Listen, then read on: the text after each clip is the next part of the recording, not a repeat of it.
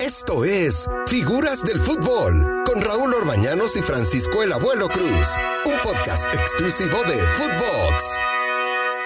Footbox, figuras del fútbol. Bueno, vamos, viene semana de clásico, van a ver el invitado que tenemos. ¿Cómo estás, abuelo? ¿Cómo te fue ayer? ¿Disfrutaste el, el triunfo de Rayados? Fíjate que tenía, ¿qué tal Raúl? ¿Cómo estás? Buenas tardes. Tenía sentimientos encontrados porque por un lado quería que ganara el Monterrey, pero bueno, tengo mucho cariño por Miguel Herrera. Entonces sí, sí, sí, el partido este, estuvo interesante, Raúl. Bueno, pues ganó el Vasco y tuvo una muy buena semana, pero viene otro clásico.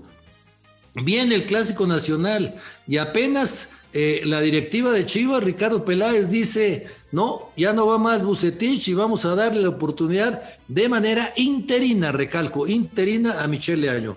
¿Y quién mejor que el tiburón Sánchez para platicar con nosotros del clásico? Uno de los grandes de Chivas, jugador de selección nacional, caramba, con todo un historial, director técnico. Y bueno, darle antes que nada la bienvenida. Eh, no sabes qué gusto saludarte, tiburón, ¿cómo andas? Hombre, Raúl, qué, presentación, te agradezco mucho las palabras y siempre un, un abrazo fraterno para ti con todo el respeto, por supuesto, y otro al abuelo, pinche abuelo, me hubiera gustado agarrarlo más tiempo eh, como rival, obvio, porque era una pinche bala el cabrón, entonces, eh, un gusto estar aquí platicando con ustedes, porque esta no es entrevista, es una pinche charla a toda madre, así que muy feliz de compartir esta tarde con ustedes y por supuesto con la gente que nos escucha. Ahí está, abuelo, le hubiera gustado más, más tiempo, ¿eh? Bien, hombre. No, yo no me arrimo en medio, no, está peligroso arrimarme en medio. Yo me iba por la banda, ¿sabes? A, propósito de eso, Raúl, fíjate que de los defensas más complicados para mí que jugaba más por las bandas era un... ¿Te acuerdas de Paco Sánchez? ¿Te acuerdas, Joel, de Paco Sánchez que jugaba claro. en Tigre? Bárbaro, bárbaro. Tú eres técnico, pero no, no tenía bronca de arrimarme en medio contigo porque eras muy generoso, pero, pero arrimármele, arrimármele al, al, a Rivera, al, chino, ¿cómo se llamaba? El de Puebla y a... Coreano, coreano Rivera.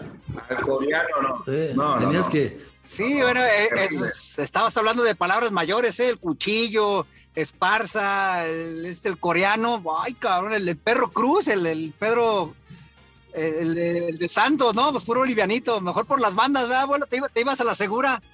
Oye, Raúl, ¿cómo, recuerdas al tiburón, este Raúl? ¿Cómo lo recuerdas? No, el tiburón era muy buen futbolista, técnico, como tú decías, con una gran ubicación, un futbolista muy inteligente, ¿no?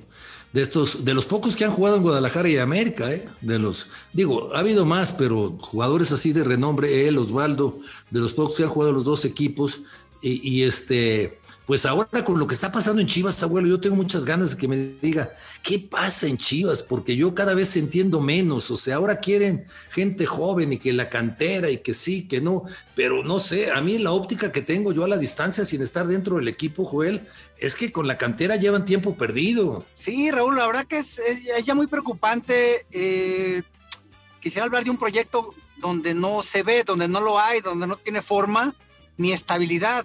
Eh, de los últimos cuatro técnicos que todos son reconocidos, hablo de, bueno, de atrás para adelante, eh, Cardoso, eh, Luis Fernando Tena, Tomás Boy y ahora Bucetich. Ninguno de los cuatro ha terminado un torneo completo.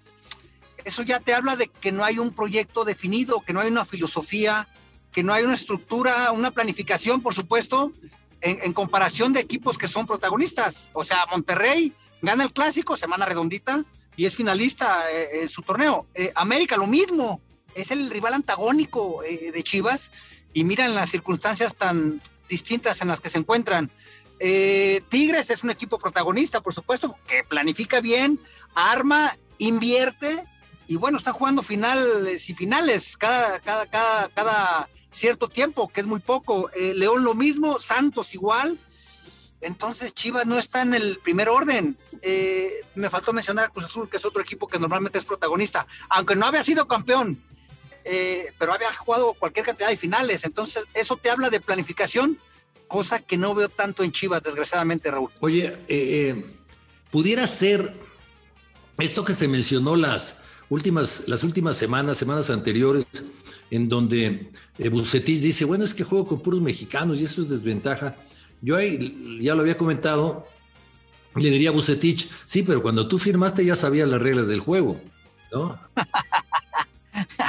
Yo también lo dije, Raúl, o sea, ¿por qué no lo comentó? No lo firman. O sea, eh, eh, yo creo que en ese tiempo, como los otros entrenadores, estaban preocupados por ver lo del finiquito, o sea, ya pensando en que los van a echar, por cómo está de inestable el equipo. Eh, y te hablo de que no hay tanto proyecto, Raúl, y ahorita voy a redondear tu, pregunta.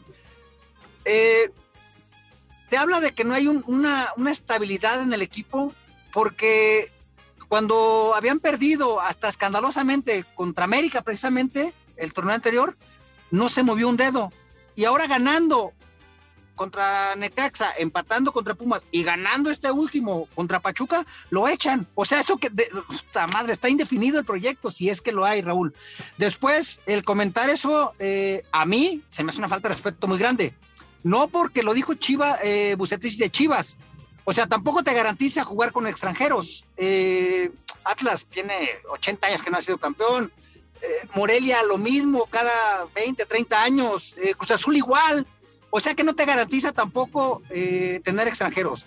Pero sí es una falta de respeto porque nos ponen en un plano como de segundón. Y a mí no me gusta que me traten como segundón. Entonces, no, no, no estoy de acuerdo con las declaraciones. Y me parece que ese es parte del cúmulo que se, que se generó en torno a la destitución del, del técnico dicho. Bueno, vamos a, vamos a construir, ¿no? Mi querido este, Raúl, eh, quiero, quiero hacer mención de, de, de, una pregunta que estuve leyendo un poquito la historia de, Joel.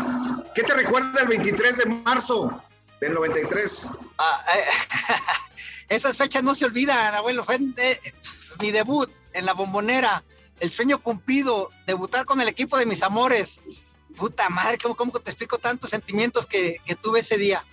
Eh, a, tipos que yo los veía como ídolos, que los seguía para pedirle autógrafos, que los veía como ejemplo para mí de vida, que me trataban como hermano menor, porque se quedaban a vernos cuando yo estaba en la reserva, eh, esa fecha no se me olvida nunca, la verdad que, es para, para, recordarla siempre. ¿Cómo quedaron? ¿Cómo quedaron? ¿Verdad, Raúl? Hombre. Ganamos 2 a 1, Raúl. Ganamos 2 a 1. Afortunadamente arranqué con el pie derecho, ¿eh? Ahí en la bombonera. Me hubiera gustado que Raúl en la portería, Joel Sánchez como defensa central y yo, adelante peleando todas las bolas, caray. Pero bueno. No, te, te, tiro todas largas y a todas llegabas, abuelo. En tus tiempos era muy fácil jugar contigo. Si quieres, si quieres nos echamos una comidita y ahí, ahí nos lo imaginamos. Oye, lo,